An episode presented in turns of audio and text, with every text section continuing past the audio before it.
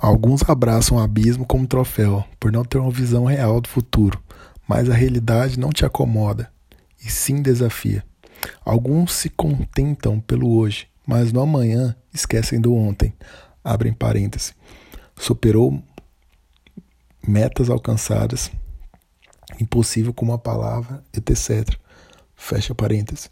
O amanhã é breve, quando no próximo passo você carregar o que é desnecessário. O necessário será o hoje, se tiver a continuidade de recordar, agir, solucionar. Pois a certeza se tem das horas iguais, mas para um sonhador ou sonhadora, amanhã será o melhor dia, e inferior no amanhã seguinte. Mas qual é a igualdade que você imagina quando se deparar vivendo? Qual a igualdade que você imagina ultrapassar quando ainda não chegou o que se deseja?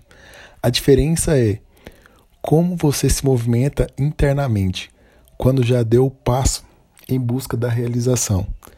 E falando em realização, o que se espera quando realizar tudo que realmente escreveu?